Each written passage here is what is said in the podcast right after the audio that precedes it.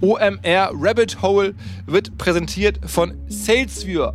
Der nächste Trend im B2B kommt nicht aus Berlin, sondern so hört man aus Bochum. Eben da sitzt SalesViewer und marktführende Firmen wie Stepstone, Linde, Cyberport oder Avato Systems setzen auf unseren Partner SalesViewer. Mit SalesViewer können B2B-Unternehmen ganz einfach neue Leads und Kunden gewinnen, indem sie nachgucken können, welche Firmen die jeweilige Website besucht haben und wofür sich diese potenziellen Kunden genau interessiert haben. Entsprechend natürlich eine Wahnsinnsunterstützung für Marketing und Vertrieb. Die Kollegen von Stepstone generieren eine sehr relevante Anzahl von B2B-Leads damit und zwar jede Woche und jeden Monat. SalesViewer ist außerdem auf unserem hauseigenen Portal OMR Reviews in gleich drei Kategorien das bestbewertetste Tool. Wer jetzt sagt, okay, ich möchte Marketing und Vertrieb aufs nächste Level heben, der kann SalesViewer kostenlos und unverbindlich ausprobieren. Alle Infos salesviewer.com slash omr rabbit hole, also Doppel R. salesviewer.com slash omr rabbit hole.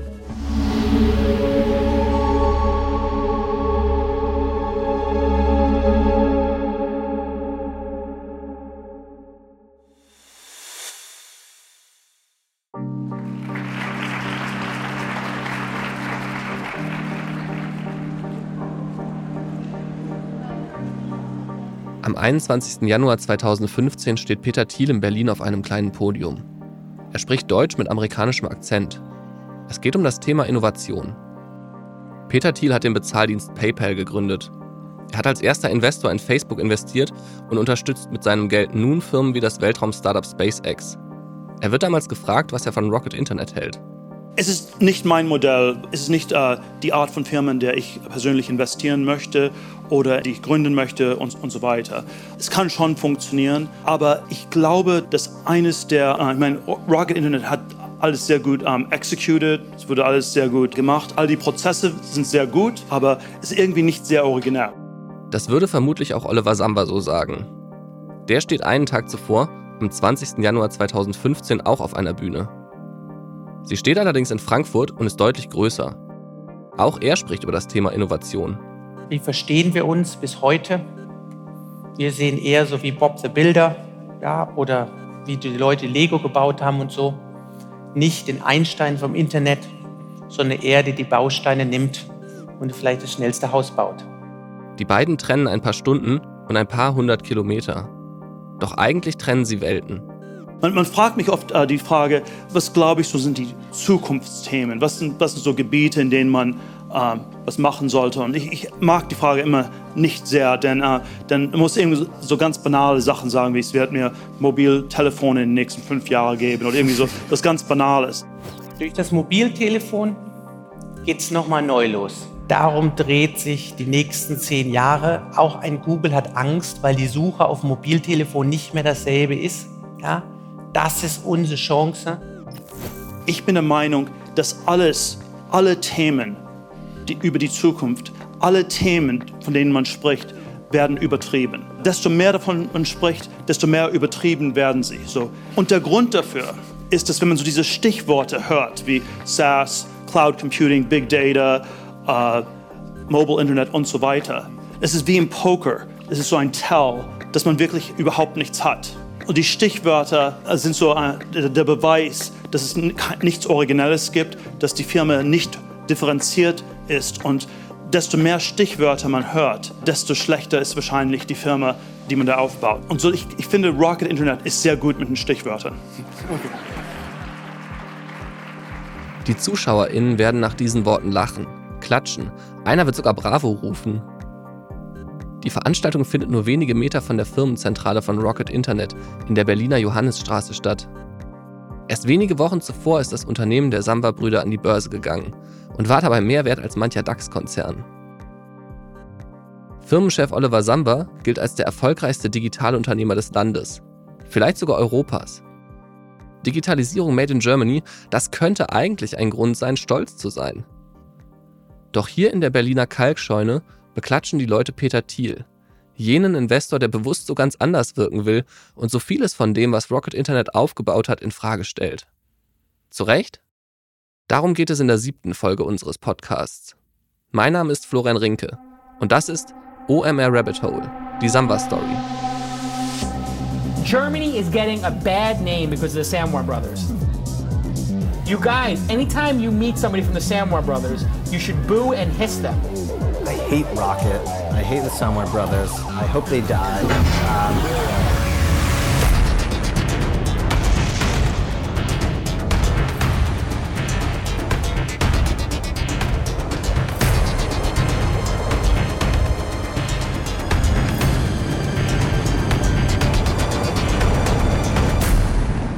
OMR Rabbit Hole. Die Samba-Story. Es ist ein bisschen unfair, einzelne Zitate so gegeneinander zu schneiden. Das weiß ich. Hier Peter Thiel, der große Visionär, da Oliver Samba, der kleine Kopierer. Das ist nicht meine Meinung, aber ich glaube, dass damals so viele Leute geklatscht haben, weil dieses Bild in vielen Köpfen so verhaftet ist. Es gibt ja damals auch kaum Geschichten über die Sambas, in denen es nicht immer ein großes Aber gibt. Peter Thiel spricht bei seinem Auftritt sehr viel von Innovation, von Aufbruch, davon, Dinge anders zu machen. Er kreiert das Bild eines Visionärs.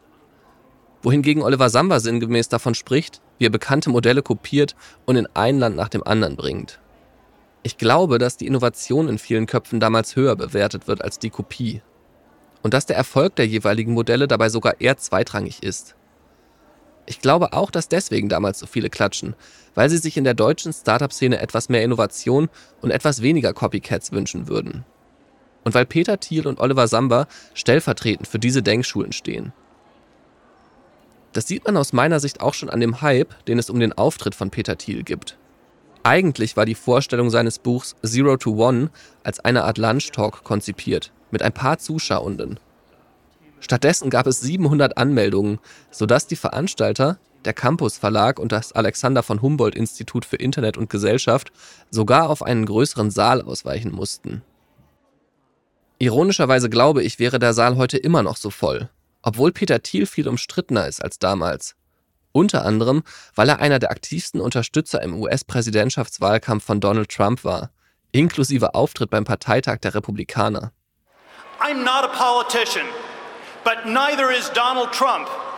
He is a builder, and it's time to rebuild America. Oliver Samba hat sich hingegen aus politischen Diskussionen meistens rausgehalten. Wenn man mal von einem Auftritt bei einer Veranstaltung der CDU gemeinsam mit Kanzlerin Angela Merkel absieht. Peter Thiel hingegen hat schon damals, sagen wir mal, ungewöhnliche Ansichten. Er vergibt beispielsweise Stipendien an Leute, die im Gegenzug ihr Studium abbrechen, um zu gründen. Er lobt in seinem Buch Monopole im Technologiebereich. Aber das empfinden damals in der Vor-Trump-Ära viele noch als erfrischend, glaube ich. Bei seinem Auftritt in Berlin spricht Peter Thiel von seinem Investment in das Weltraumunternehmen SpaceX, das irgendwann Menschen zum Mars bringen soll. Oliver Samba spricht vom Aufbau eines Startups, das Kisten zum Einlagern von Winterausrüstung und anderen Dingen anbietet. Storage, ja, die Amerikaner haben von Self-Storage geredet, diesen großen äh, Lagerhallen da, ja auch in England und in Deutschland jetzt gelauncht, können Sie, und sogar in Chicago, können Sie quasi Telefon drücken, dann kommt jemand, holt die Sache ab, können Sie sich anschauen, ja, jetzt möchte ich meine Skier zurückhaben, kommen die Skier zurück. Ja, natürlich äh, alles schön im Abo, ja. Es ist die langweiligere Geschichte. Aber es ist aus InvestorInnen-Sicht die wahrscheinlichere. Es ist keine Geschichte, die Unternehmen zu den Sternen führen soll, sondern zum Beispiel an die Börse. Es ist eine Geschichte, wegen der man in Rocket Internet investiert. Schon im Börsenprospekt versucht Rocket Internet, das Gründen von Startups als strukturierten Prozess darzustellen. Es wirkt ein bisschen wie bei einem Autohersteller, wo Fahrzeugmodelle auf dem Markt sind, während im Hintergrund schon an den Modellen der Zukunft entwickelt wird. Zehn Startups pro Jahr will Rocket gründen. Mindestens. Im Umkehrschluss heißt das aber auch, wer in Rocket investiert, investiert nicht in die große technologische Vision, der investiert in Umsetzungsgeschwindigkeit und Execution Excellence. Wenn dieser Nimbus wackelt, hat Rocket ein Problem. Seine aktuelle Modellpalette hat Rocket Internet Proven Winners getauft. Doch anders als Fahrzeugmodelle bei einem Autohersteller haben diese Unternehmen kein TÜV-Zertifikat.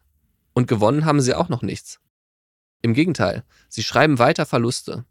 Es sind lediglich die Firmen mit dem größten Reifegrad, quasi die Modelle, die als erstes durch einen Börsengang oder so für Einnahmen sorgen sollen. Es sind Firmen wie die Möbelhändler Home24 und Westwing, wie der Kochboxenversender HelloFresh Oder die Zalando-Klone Namshi, Dafici und Lazada. Im Hintergrund wird derweil schon an den nächsten Modellen geforscht und entwickelt, an den Emerging Stars in der Rocket-Sprache.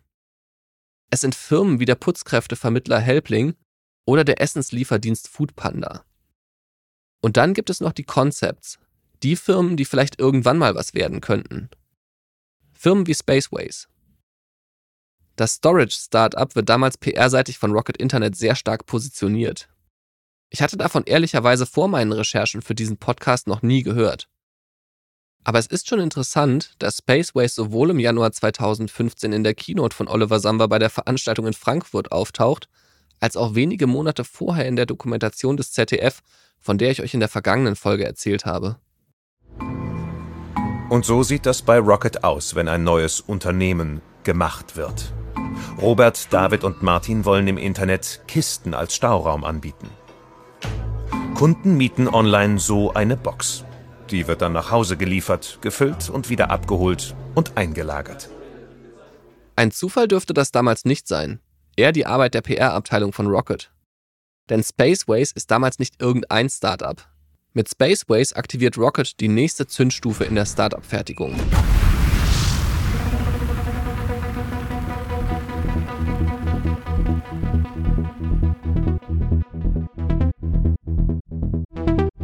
Im Sommer 2014 geht Spaceways in London an den Start. Acht Wochen nach der Gründung. Acht Wochen! Da musste manches anderes Startup in Deutschland in der Vergangenheit länger warten, bis die Firma nach dem Notartermin im Handelsregister erscheint. Es ist die Umsetzung von Oliver Sambas Ankündigung, dass Rocket Internet in die Phase des beschleunigten Wachstums eintritt. Und es ist die perfekte Story, um die Zukunft nach dem Börsengang zu skizzieren. Wie gesagt, es geht um Geschwindigkeit und Execution Exzellenz. Natürlich gibt es auch für Spaceways wieder berühmte Vorbilder, wie schon das Team der ZDF-Doku bei seinen Recherchen feststellt. Die Idee ist alles andere als neu. Sie ist einfach kopiert. In den USA sind mobile Lagerboxen längst erfolgreich am Markt. Was auffällt, die Internetseite von Spaceways sieht dem New Yorker Anbieter MakeSpace verdächtig ähnlich. Name, Online-Auftritt und auch Geschäftsmodell sind fast identisch. Unterschied, die Kiste ist schwarz statt grün. Es werden Bilder gezeigt von einem Fotoshooting, bei dem die Gründer mit den Boxen posieren. Man sieht das Team auf der Dachterrasse bei Rocket Internet und bei einem Marketing-Workshop. Was sind so die Gefühle, die ihr auslösen möchtet? Zum Beispiel, wenn die Box ankommt. Also, weil das sind ja alles Touchpoints eurer Marke. Also Ohne Vertrauen. Verlässlichkeit. Verlässlichkeit, Vertrauen. Aber auch Nostalgie. Die Stimmen gehören drei Mitarbeitenden von Rocket. Aber nur einer davon gehört auch zu Spaceways. Martin Twellmeier. Er ist damals einer der Mitgründer und taucht mehrmals in der Doku auf. Die anderen beiden gehören zur PR-Abteilung von Rocket. Ich musste bei dieser Szene ein bisschen an Geschichten aus früheren Samba-Startups denken. Denn auch dort sollen Mitarbeitende für Besuche der Presse oder von potenziellen InvestorInnen genau instruiert worden sein, was sie sagen oder machen sollen, damit immer genau das Bild transportiert wird, das vermittelt werden soll. Und nun leitet da einfach mal eine Rocket-Pressesprecherin einen Marketing-Workshop, wenn das ZDF-Filmteam vorbeikommt. Auch Martin Twellmeier muss lachen, als ich mit ihm über die Zeit damals spreche und darüber, wie die Dreharbeiten damals abgelaufen sind. Dann haben sie uns halt begleitet beim Weg zum Notar, beim Fotoshooting, beim dem leicht etwas gestellten äh, Brand-Workshop. da war die Hälfte der Leute, mit denen hatten wir vorher noch nie in einem Raum gesessen, ja, aber die wollten sich auch positionieren. Ja, aber, aber war trotzdem ein spannender Workshop. Wir haben den schon echt gemacht. Der ging irgendwie zwei, drei Stunden. Das war ein super cooler Workshop, aber die Hälfte der Leute haben wir vorher noch nie gesehen. Martin Twellmeier hat genau wie viele andere Rocket-GründerInnen an der WHU im rheinland-pfälzischen Fallen da studiert. Nach dem Abschluss heuert er zunächst bei der Beratung Bain an und geht anschließend für einige Zeit zu einem Private Equity Unternehmen, bevor er den Entschluss fasst, zu gründen. Mit zwei Freunden spielt er verschiedene Ideen durch. Die drei sprechen mit potenziellen InvestorInnen. Doch am Ende entscheidet sich Martin Twellmeier für den Wechsel zu Rocket, um dort quasi mit Anleitung zu gründen. Du hattest halt Leute an der Seite, die wussten, was sie tun. Und von denen konntest du unglaublich viel lernen. Und deswegen haben wir dann in der Tat den risikoarmeren Weg ge gewählt, der sicherlich der weniger unternehmerische Weg damals war, weil die Anteile, die du bekommen hast, waren ein schlechter Scherz. Ja, da hättest du ein Milliardenunternehmen gebaut und hättest keine 10 Millionen bekommen, so ungefähr. Die eigenen Ideen verwarfen Martin Twellmeier und seine Mitstreiter. Denn Rocket Internet wollte nicht ihre Idee, sondern sie als Team. Was ich ein bisschen abstrus fand, die haben einen einfach auf irgendwelche Themen setzen wollen. So, ja, dann geht ihr jetzt für dieses Ebay-Modell, keine Ahnung mehr, wie das hieß, geht ihr in die Istan-Länder. So, Kasachstan, Pakistan, Usbekistan und wir so, jo, ähm, also wenn wir 25 wären, könnten wir drüber reden und direkt nach der Uni, aber irgendwie mit 32, nee, sorry, nicht hier unser Thema. Aber so funktionierte das. Also es ging nicht darum, irgendwie gutes Team und was richtig Gutes bauen, sondern einfach opportunistisch auf irgendein Thema draufsetzen. Ah, da ist noch ein offener Spot, zack. Im Juli 2014 starten Martin Twellmeier und seine beiden Mitgründer mit Spaceways, also acht Wochen nach der Gründung, und lösen damit den Putzkräftevermieter Helpling als schnellstes Rocket-Startup ab. Helpling hatte im Frühjahr 2014 noch 80 Tage von der Gründung bis zum Start gebraucht. Spaceways schafft es nun in knapp der Hälfte der Zeit. Den ersten Standort eröffnet das Team in London, obwohl die Firma damals weiterhin in Berlin sitzt. Doch in Deutschland sehen die Gründer und auch die Rocket-Verantwortlichen offenbar nicht so viel Potenzial für das Thema. In London gibt es hingegen schon einen etablierten Markt. Die Nachfrage ist da, was im Umkehrschluss aber auch heißt, dass sich dort damals auch andere Anbieter bereits tummeln. Wie heißt es so schön? Konkurrenz belebt das Geschäft. Der Rocket-Ansatz, ein etabliertes Geschäftsmodell zu nehmen und ein Startup dann mit Geschwindigkeit und viel Geld in einen umkämpften Markt zu drücken, ist allerdings auch so ziemlich das Gegenteil von dem, was US-Investor Peter Thiel vermutlich machen würde. Äh, wenn man wie verrückt konkurrieren äh, möchte, sollte man einfach ein Restaurant öffnen. Das machen sehr viele Leute. Ähm, ist immer eine schlechte Idee. Spaceways setzt damals auf Blitzscaling. Obwohl sich das Modell nicht mal in London richtig etabliert hat, eröffnet das Startup nach dem Start auch sehr schnell Standorte in Frankreich, den USA, Australien und Deutschland. Self-Storage liegt im Trend, auf den auch andere Unternehmen aufspringen, wie der Hamburger Händler Otto, der ebenfalls mit einem eigenen Angebot an den Markt geht. Doch der Erfolg bleibt aus, bei Spaceways und bei vielen Konkurrenten. Warum hat es insgesamt nicht funktioniert? Das Marketing. Marketing ist nicht skaliert. Denn wenn du dir jetzt mal überlegst, du suchst nach einem Self-Storage Center, du hast entweder, du hast 50% Businesskunden, 50% Privatkunden von den Privatkunden haben 80 Prozent ein Item, das zwei Leute braucht, um etwas zu tragen. Wir haben aber nur Boxen und einfache Items genommen. Das heißt, die 80 Prozent sind raus. Das heißt, auch die Conversion-Rate auf den B2C-Kunden wird sofort viel schlechter. Das heißt, unsere Marketingkosten werden viel höher.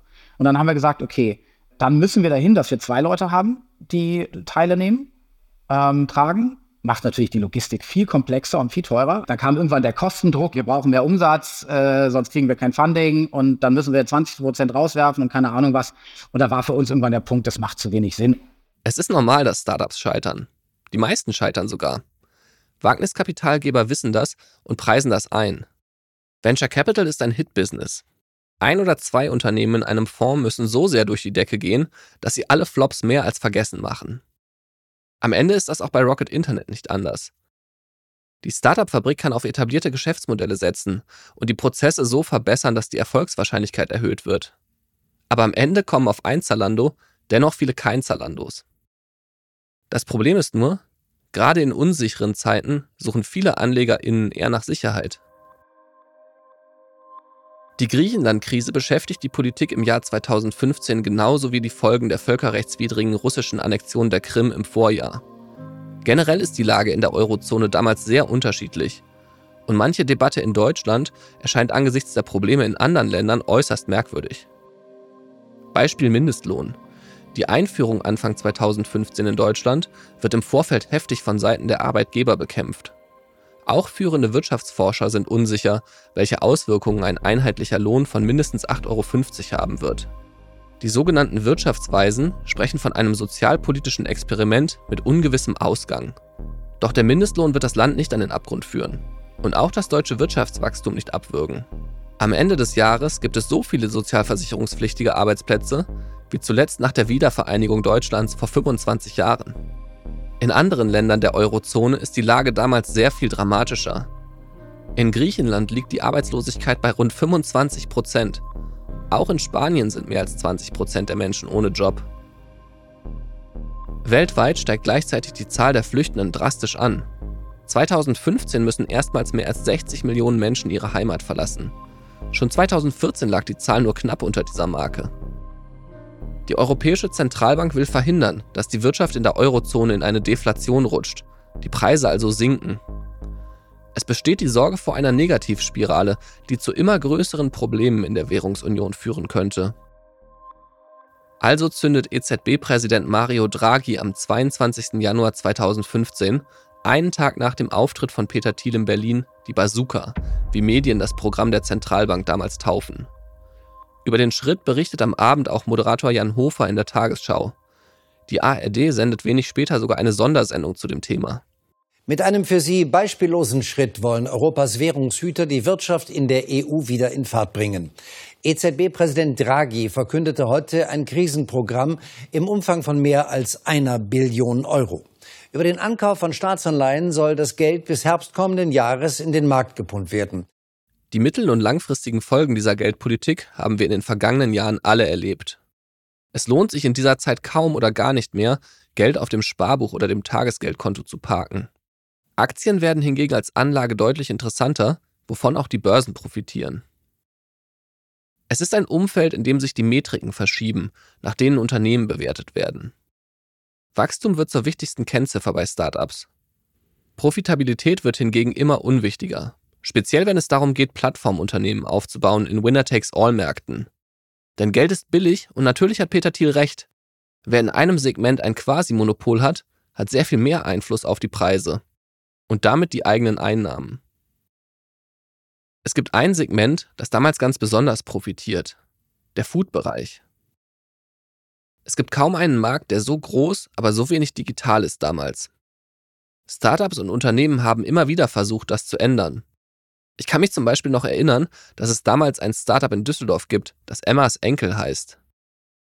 Die Gründer haben einen Laden eröffnet, bieten aber gleichzeitig einen Lieferdienst an und einen komplett digitalisierten Bestellvorgang. In Düsseldorf, wo ich damals gearbeitet habe, ist Emmas Enkel eines der Vorzeige-Startups. 2015 wird sogar ein Laden in Berlin eröffnet. Doch die Expansion klappt nicht so richtig. Am Ende wird Emmas Enkel vom Handelsriesen Metro übernommen und verschwindet wieder.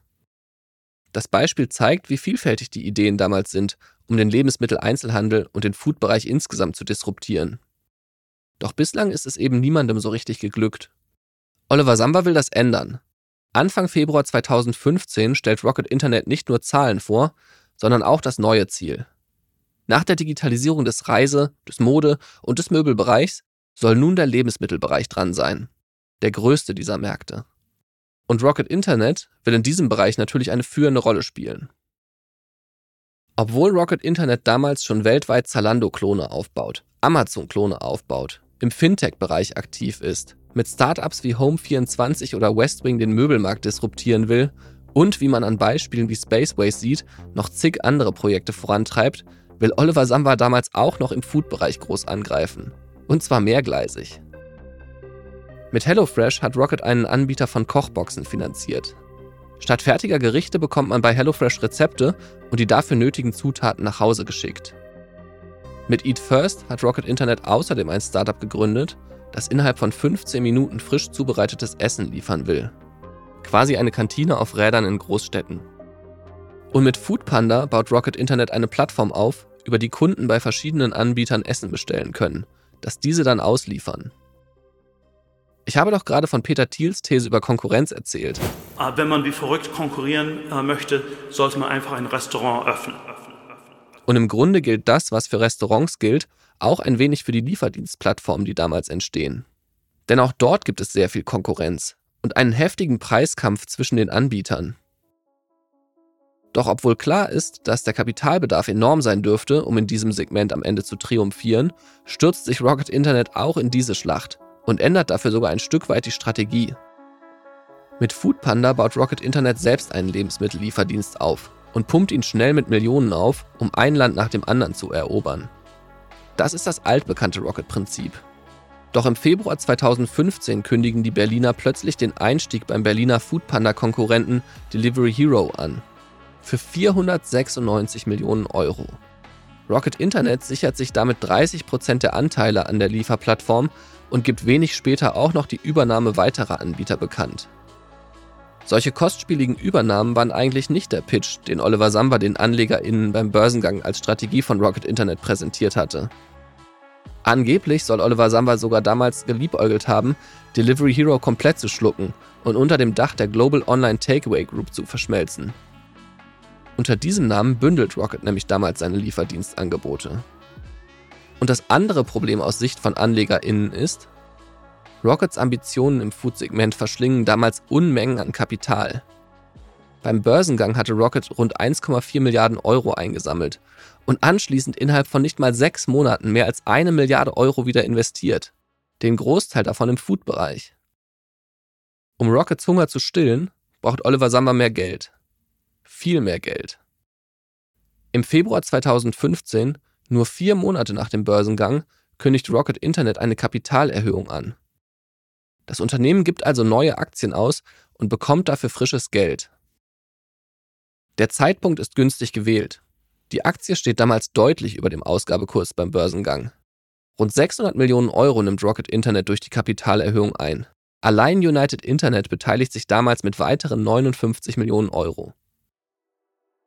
An dieser Stelle müssen wir mal kurz das Thema wechseln. Um die in Anführungszeichen Fressattacke der Samba-Brüder geht es gleich wieder. Aber wir müssen an dieser Stelle einmal kurz über United Internet sprechen. Denn das Unternehmen hat schon im Rahmen des Börsengangs eine große Rolle gespielt und spielt sie ja auch jetzt wieder. Also, der Name United Internet ist wahrscheinlich gar nicht so bekannt, aber ich glaube, jeder kennt die Marken von United Internet. 1 und 1, Web.de, GMX. Das Telekommunikationsunternehmen hat seinen Sitz in Montabaur in Rheinland-Pfalz und wurde 1988 gegründet von Hallo, bin Marcel Davis. Äh, nein, der ist es nicht. Das ist der Leiter Kundenzufriedenheit bei 1 und 1, an den ich bei dem Unternehmen immer als erstes denken muss, weil er früher immer fröhlich lächelnd in der Werbung aufgetaucht ist und sich da auch schon mal selbst ins Auto gesetzt hat, um zu Kunden zu fahren, wenn es irgendwo hakt. Dass ich den Namen heute immer noch sofort im Kopf habe, zeigt mal wieder, welche Wirkung Werbung haben kann. Ich meinte aber eigentlich Ralf Dommermuth, sozusagen den Leiter Unternehmenserfolg. Den habe ich vor ein paar Wochen in Berlin getroffen, als wir einen OMR-Podcast mit ihm aufgenommen haben. Er gilt als enger Freund von Oliver Samba. Und als ich dort bei der Aufnahme saß und zugehört habe, hatte ich tatsächlich in manchen Situationen das Gefühl, zu verstehen, warum die beiden sich schätzen. Es waren mehrere Momente, aber vielleicht mal ein Beispiel.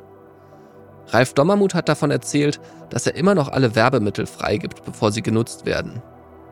Er sagte, dass er so ein Gefühl dafür behalte, welche Botschaften die Firma sendet und ob die Dinge so umgesetzt werden, wie man sie am Anfang mal besprochen hatte. Das kann man Micromanagement nennen. Umgekehrt hilft es Ralf Dommermuth vermutlich wirklich und gibt ihm ein Stück weit das Gefühl, die Kontrolle nicht zu verlieren an der Spitze eines Unternehmens mit mehreren tausend Mitarbeitenden.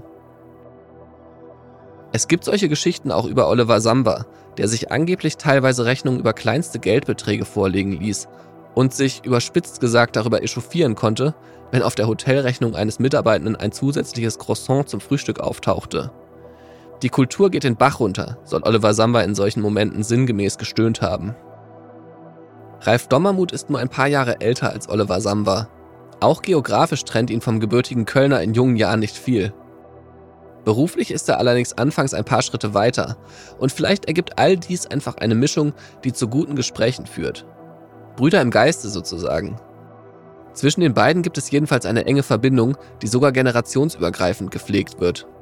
Dommermuths Sohn Philipp startet seine Karriere nach dem Studium jedenfalls als Entrepreneur in Residence bei Rocket und mischt später auch bei Groupon mit.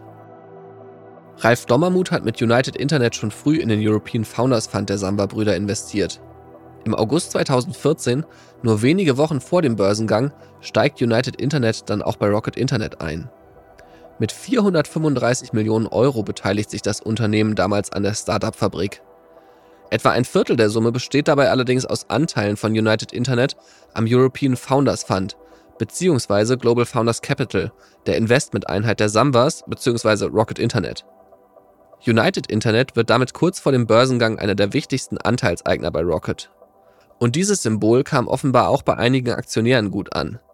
Das hat mir zumindest der Börsenexperte Christian Röhl gesagt, den ihr auch in der letzten Folge kennengelernt habt. Was mich sicherlich zusätzlich überzeugt hat, war damals auch die Beteiligung von äh, Dommermood, Schrägstrich United Internet. Ja, also jemand, der wirklich auch schon gezeigt hat, dass er ein Internet-Imperium durch sehr, sehr schwierige Zeiten führen kann, neu erfinden kann, der sich mit denen dann verbrüdert, sozusagen dort auch Geld investiert hat. Das war für mich auch sicherlich nochmal ein Thema, wo ich einen Haken dran gemacht habe, so an diese Credibility.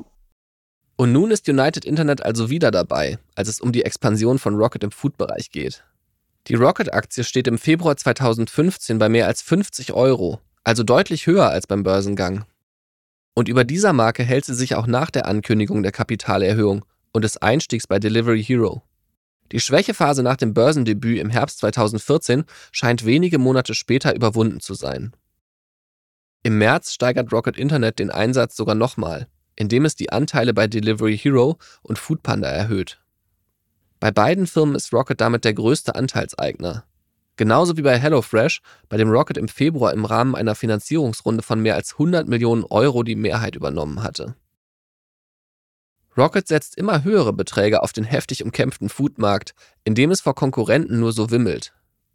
In den Niederlanden ist bereits vor Jahren der Anbieter Takeaway.com entstanden und in den USA Grubhub.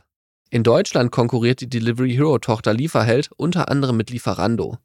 Außerdem verbünden sich 2015 das Schweizer Unternehmen Eat.ch und die britische Just Eat Gruppe. Und das ist nur ein kleiner Ausschnitt der Lage in Europa und den USA. Insgesamt sieht es weltweit noch heftiger aus. Das Tempo bei den Finanzierungsrunden zeigt daher auch gut den Kapitalbedarf, den die Unternehmen damals haben. Und zumindest in dieser Phase des Marktaufbaus hat US-Investor Peter Thiel vermutlich ein Stück weit recht, wenn er sagt, eine Welt der Konkurrenz ist eine Welt, in welcher die Profite auf Null gehen und niemand äh, irgendwas schafft. Allein Delivery Hero hatte ein Jahr vor dem Einstieg von Rocket Internet drei Finanzierungsrunden gemacht und sich dabei insgesamt fast 400 Millionen Euro frisches Kapital besorgt. In Präsentationen verweisen die Startups damals gerne auf die Chancen, insbesondere die Größe der jeweiligen Länder. Und speziell für Plattformen ist das Geschäft als Vermittler auch äußerst lukrativ. Delivery Hero spricht 2014 in einer Präsentation von einer Marge von 40% pro Bestellung, mindestens.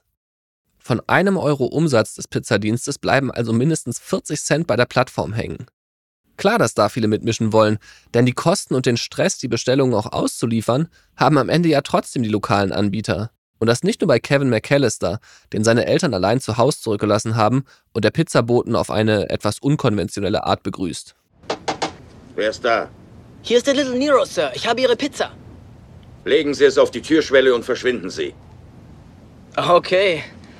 Ich gebe dir Zeit, bis ich bis zehn zähle. Dann bist du mit deiner hässlichen Scheißvisage von meinem Grundstück verschwunden. Gleichzeitig gestaltet sich der Aufbau in vielen Schwellenländern deutlich schwieriger als zunächst von vielen Verantwortlichen gedacht. Ich hatte ja schon in der letzten Folge erzählt, dass sich auch bei den Zalando-Klonen die Modelle den jeweiligen Märkten anpassen müssen, sich das Zalando-Modell also nicht wie eine Blaupause auf jedes Land der Welt übertragen lässt. Und das ist bei Foodpanda am Ende genauso.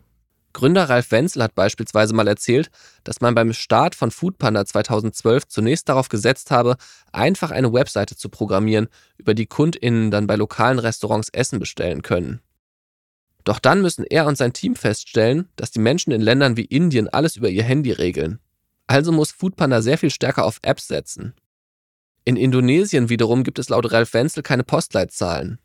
Auch auf ein System mit Straßen und Hausnummern kann sein Team nicht zurückgreifen.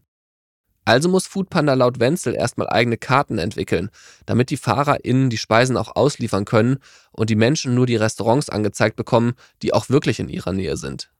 In Moskau wiederum gibt es laut dem Gründer speziell im Winter Probleme, weil die FahrerInnen beim Ausliefern der Speisen im Verkehr oder Schnee stecken bleiben. Und auch bei anderen Themen wird man von der Realität in den jeweiligen Ländern überrascht. In Germany, in Western Europe, in other countries, Yeah, you can almost rely on the restaurants and on the consumers that they behave based on a certain rational behavior, yeah, a certain type of rationalization. So here in Germany, in Berlin, you assume that every restaurant that you go to is at least having okay food. Yeah, they're good and they're bad restaurants, but they're all having okay food. In Mumbai, the situation is very, very different. 20% of the restaurants are very good. 20% of the restaurants are good. 20% of the restaurants are bad, 20% are very bad and the remaining 20% is poisoning you. Ralf Wenzel hat von diesen Beispielen vor einigen Jahren mal auf einer Konferenz des IT-Branchenverbands Bitkom erzählt. Für den Gründer ist es damals nicht das erste Mal, dass er mit den Samba-Brüdern arbeitet. Er war schon beim Klingeltonanbieter Yamba dabei. Und nun soll er also einen Lieferdienst-Champion in Schwellenländern aufbauen. Foodpanda startet damals in Ländern wie Vietnam, Thailand, Indonesien, Singapur, Malaysia, Indien oder Russland. Das Startup geht auch nach Afrika und ist in Südamerika aktiv. Da jedoch unter dem Namen Hello Food, weil der Panda als Symbol dort weniger aussagekräftig ist als in Asien. Mehr als 40 Länder werden es irgendwann sein, in denen das Startup unterwegs ist. Mehrere tausend Mitarbeitende hat Foodpanda auf dem Höhepunkt weltweit. Mehr als 30 Konkurrenten werden im Laufe der Jahre übernommen. Wie sich das Unternehmen verändert hat, hat Ralf Wenzel auch auf der Bitkom-Konferenz erzählt. We were starting with the idea of being a marketplace company. We were starting with the idea of bringing the same business model into every single country. We were starting with the idea marketplace companies are easy and potentially in three to five years we could retire because everything would work automatically. Die Umsetzung war sehr viel schwerer als anfangs angenommen. Foodpanda zieht sich daher auch aus einigen Märkten wieder zurück, Vietnam zum Beispiel. Zu den lokalen Problemen, um die sich Ralf Wenzel damals kümmern muss, kommen allerdings hin und wieder auch interne. Ein Fall ist dabei besonders interessant, finde ich. Es geht um eine Mitarbeiterin im Global Venture Development von Rocket Internet. Global Venture Developer, das war damals bei Rocket eine typische Berufsbezeichnung. Das ist ein Stellenprofil, das sich das Unternehmen selbst ausgedacht hat und das eigentlich ziemlich clever ist, weil man innerhalb von einem Jahr darauf vorbereitet wird, selbst ein Startup zu gründen. Der Gründer des Express-Lieferdienstes Gorillas, Kagan Sümer, hat genauso als Global Venture Developer bei Rocket gearbeitet wie der Chef des Banking-Unicorns N26, Valentin Stalf. Es gibt viele sehr große Karrieren in der deutschen Startup-Landschaft, die so angefangen haben. Und es gibt Alice Weidel. Genau, die AfD Alice Weidel. Sie hat 2015 unter anderem für Foodpanda in Hongkong gearbeitet, was manchen aus dem Rocket Internet Kosmos noch heute amüsiert. Ausgerechnet die Parteichefin der rechten AfD zwischen lauter Asiaten. Damals war sie zwar noch nicht für die Partei aktiv, dennoch gab es offenbar schnell Probleme mit ihr innerhalb von Rocket Internet. Und zwar zwischenmenschliche. Druck, Härte und eine hohe Arbeitsmoral gehören hier zwar zum Standard und mehrere Mitarbeitende haben mir erzählt, dass man selten bis nie gelobt worden sei. Doch der Umgang von Alice Weidel mit anderen Menschen ist offenbar selbst in diesem Arbeitsumfeld schnell aufgefallen, indem es umgekehrt eben auch darum geht, als Team zu arbeiten, gemeinsam trotz der harten Arbeit viel Spaß zu haben und eine gemeinsame Vision zu entwickeln. Alice Weidel soll bösartig gewesen sein, hat mir jemand erzählt, mit dem ich für den Podcast gesprochen habe. Das Kapitel war dann bei Rocket auch relativ schnell wieder beendet. Obwohl sie mit ihrem Lebenslauf, VWL-Studium, Doktorarbeit mit Bestnote, Arbeit für Goldman Sachs perfekt ins Anforderungsprofil von Rocket passte, trennte man sich ziemlich schnell wieder. Und die Trennung ging nicht von ihrer Seite aus. Im OMR-Podcast hat auch der damalige Foodpanda-Chef Ralf Wenzel mit Podcast-Host Philipp Westermeier über Alice Weidel gesprochen. Äh, es muss 2014 oder 15 gewesen sein. Es war tatsächlich nur so sechs Monate. Das war vor ihrer politischen ja. äh, Karriere gewesen. Und es war keine keine einfache Konstellation und ähm, aus dem Grund haben wir uns dann auch wieder von von ihr getrennt. Ja. Einfach heißt, weil sie dann auch schon sehr politisch geworden ist, aber sie einfach sehr. Nein, mit Politik hatte das gar nichts zu tun. Das war, glaube ich, eine andere, ähm, ich glaube, eine andere Mentalität und eine andere Auffassung, wie man Firmen baut, wie man managt, ähm, wie man äh, Leute führt und welche Kultur man mitbringt. Es war einfach ein anderes ein anderes Verständnis ähm, zu der Unternehmenskultur, die wir leben und aufgebaut hatten. Wir haben natürlich auch Alice Weidel für diesen Podcast angefragt und um eine Stellungnahme gebeten. Ja, vielen herzlichen Dank.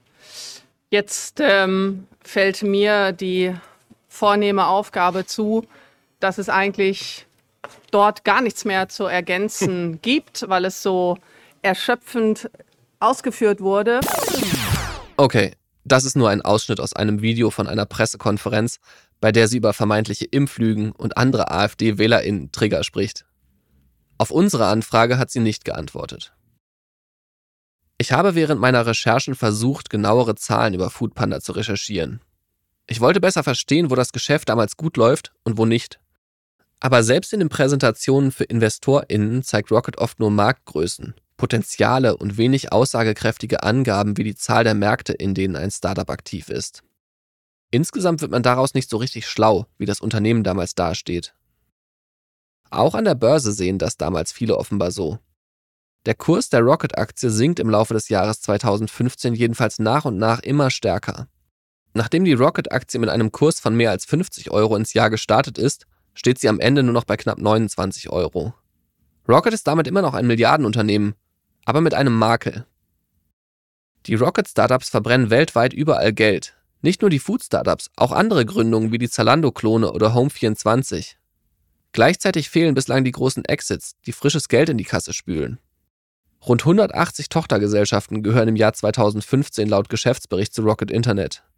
Das sind rund 180 hungrige Mäuler, die Oliver Samba stopfen muss. Ein Börsengang muss her. Das Problem ist, den Reifegrad eines Zalandos hat damals noch kein Startup im Rocket-Portfolio. Was tun? Welcome to HelloFresh. Richtig. Die Wahl fällt bei Rocket Internet auf HelloFresh. Obwohl das Startup im Jahr 2014 gerade mal 70 Millionen Euro Umsatz gemacht hat und noch hohe Verluste schreibt, soll es 2015 bereits an die Börse gehen. Das wird im Oktober 2015 bekannt. Ich habe das damals zwar mitbekommen, aber nicht wahnsinnig eng verfolgt, muss ich gestehen. Denn kurz zuvor war der Abgasskandal bei Volkswagen aufgeflogen. Der Autohersteller hatte jahrelang bei der Abgasreinigung getrickst, sodass die Fahrzeuge auf dem Prüfstand viel sauberer wirkten, als sie in Wahrheit waren. Damals kümmere ich mich neben Digital- und Startup-Themen in der Redaktion auch noch um die Automobilindustrie. Und weil natürlich irgendwie jeder in Deutschland Volkswagen kennt, und es durch die Vielzahl an Marken von VW über Audi bis hin zu Seat auch sehr viele Betroffene gibt, habe ich mich damals plötzlich fast ausschließlich nur noch mit einem Thema beschäftigt. Diesel, Diesel, Diesel. VW-Besitzende waren jedenfalls in unserer Leserschaft deutlich verbreiteter als Kochboxen-AbonnentInnen. Allerdings wächst HelloFresh damals rasant. Nachdem der Umsatz 2014 bei 70 Millionen Euro lag, sind es allein in den ersten neun Monaten 2015 bereits 200 Millionen Euro. Klar war diese Entwicklung lange nicht. Im Gegenteil. Ich sag mal, bis wir wirklich gemerkt haben, dass es funktioniert, würde ich sagen, sind schon so 12, 18 Monate vergangen. Ich meine, niemand gründet eine Company äh, und denkt sich, das wird nichts ähm, und ist da irgendwie pessimistisch. Ich glaube, jeder Gründer ist, ist von Natur aus äh, irgendwie positiv und optimistisch. Aber das erste Jahr oder die ersten 18 Monate äh, bei uns, die waren schon relativ tough. Also wie gesagt, auf der einen Seite ist es uns sehr, sehr schwer gefallen, ähm, einen skalierbaren Kanal zu finden, um Kunden zu akquirieren. Also um das mal so ein bisschen zu veranschaulichen, wir hatten im ersten Jahr eine Glocke im Büro hängen und die haben wir jedes Mal geläutet, wenn wir einen neuen Kunden hatten. Und die hat so drei, vier, fünf Mal am Tag geläutet. Also jetzt nicht so wahnsinnig oft. Und auf der anderen Seite hatten wir natürlich das Problem, dass wir irgendwie die Lebensmittel zum Kunden kriegen mussten. Und das war halt 2011, 2012 und da gab es noch nicht äh, so viele Lösungen und so viele Player, die das schon ähm, in einem landesweiten Maßstab gemacht haben. Das heißt, überhaupt mal die gesamte Supply Chain aufzustellen, das war auch extrem schwierig. Also wir hatten ein Problem auf der Nachfrageseite äh, und ein Problem irgendwo auf der Angebotsseite. Und dafür Lösungen zu finden, das hat einfach Zeit gedauert. Und so nach 12, 18 Monaten haben wir dann gemerkt, hey, das funktioniert doch. Das ist Thomas Griesel. Er ist einer der Gründer von HelloFresh. Ich habe vor einiger Zeit mit ihm über den Aufbau des Startups gesprochen. Damals habe ich bei der Rheinischen Post gearbeitet und in einem Podcast Gründergeschichten aus dem Rheinland erzählt. HelloFresh ist zwar ein Berliner Startup, aber Thomas Griesel kommt aus Düsseldorf bzw. dem Düsseldorfer Umland. Und nach dem Abitur ist er dann nach Fallenda gegangen an die WHU, wie so viele andere GründerInnen aus dem Rocket Kosmos auch. Dort hat er dann auch seinen Mitgründer und heutigen CEO von HelloFresh, Dominik Richter, kennengelernt. Die beiden haben zusammen in einer WG gewohnt. Und was ich in diesem Zusammenhang total kurios finde, die Vormieter ihrer Wohnung da in Rheinland-Pfalz waren David Schneider und Robert Gens, die beiden Gründer von Zalando. Wie viele Wohnungen gibt es wohl, in denen vier Gründer gelebt haben, denen es gelungen ist, ein Startup zu gründen und in die erste deutsche Börsenliga, den DAX, zu führen? Ich greife etwas vor, aber das finde ich wirklich total faszinierend und es zeigt auch ein Stück weit, welche Qualität viele Leute damals hatten, die Rocket angezogen hat. Denn es gibt ja nicht viele GründerInnen, die sich bei einem solchen Wachstum eines Unternehmens kontinuierlich mitentwickeln können. Denn die eigene Rolle verändert sich ja permanent.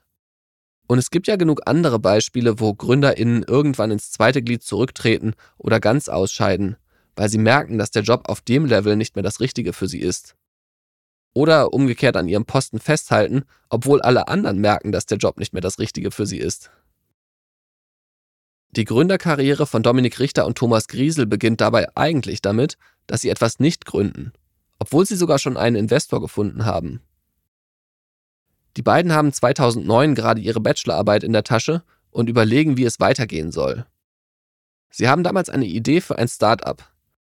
Das Konzept habe an jenes von Delivery Hero erinnert, hat mir Thomas Griesel mal erzählt. Am Ende entscheiden sie sich gegen die Idee und für das Masterstudium in London.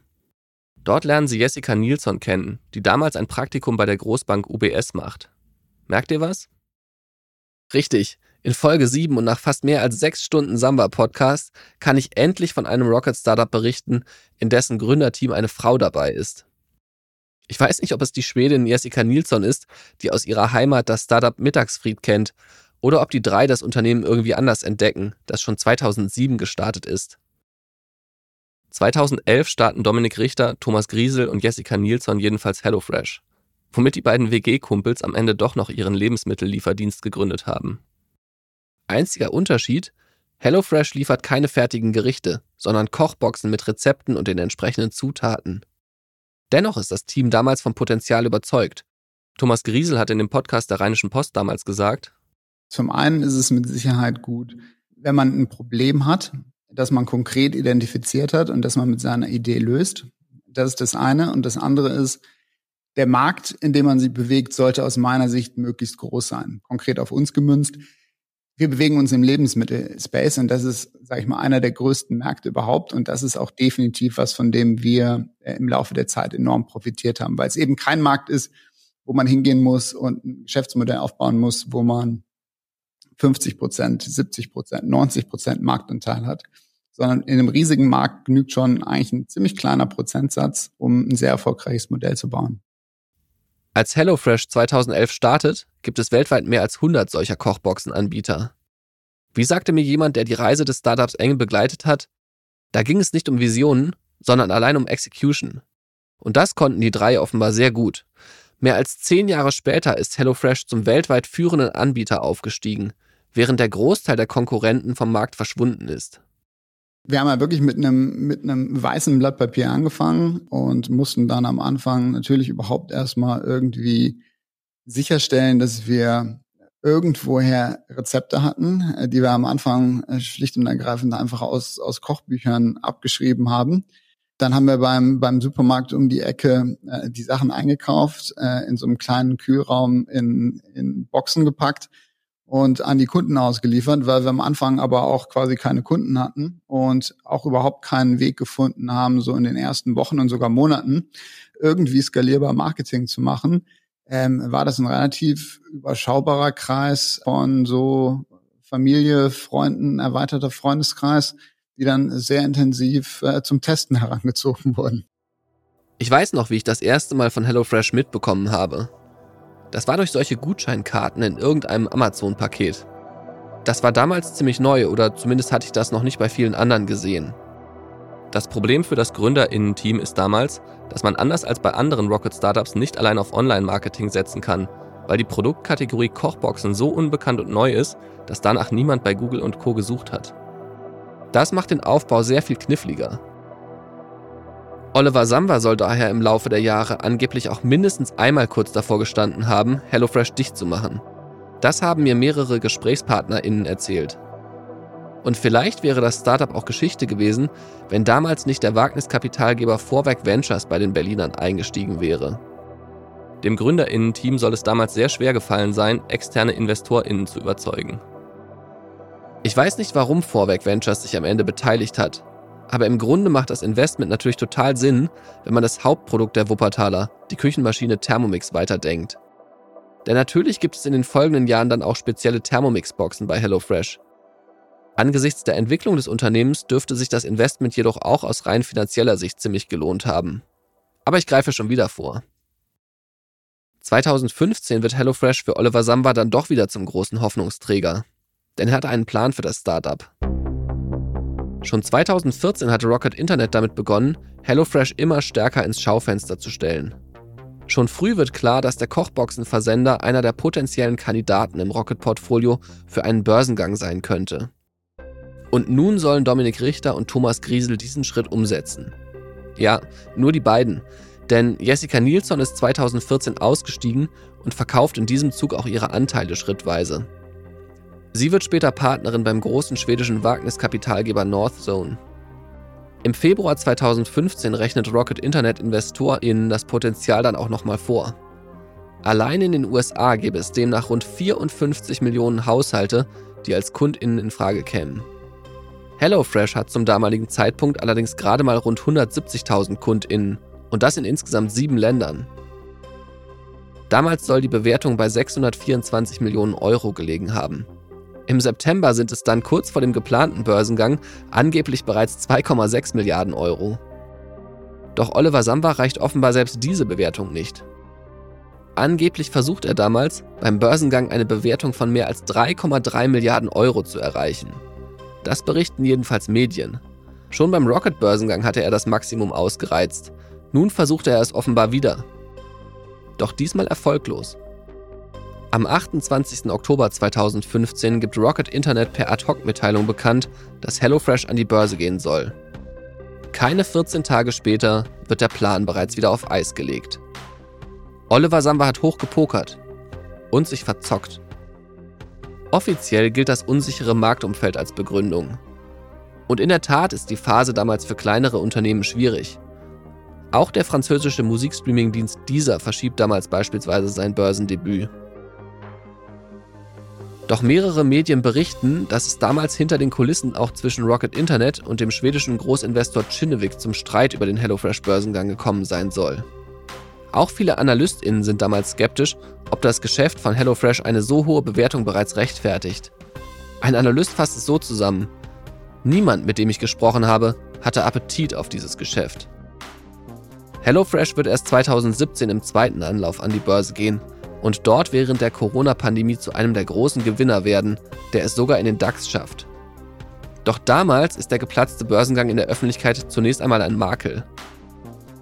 Für Oliver Samba, der im September 2015 versprochen hatte, innerhalb von 18 Monaten eines seiner Portfoliounternehmen an die Börse zu bringen, stellt sich hingegen damals eine ganz andere Frage.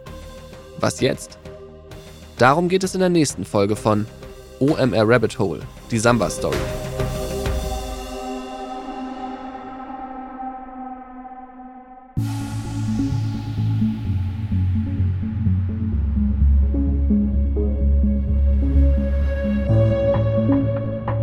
Das war die siebte Folge von OMR Rabbit Hole, die Samba Story. Vielen Dank fürs Zuhören. Wir haben euch die Quellen, die wir für die Folge benutzt haben, wie immer in die Show Notes gepackt. Und natürlich haben wir auch Oliver Samba für diese Episode angefragt und ihm auch Fragen geschickt. Bis Redaktionsschluss haben wir allerdings keine Antwort bekommen.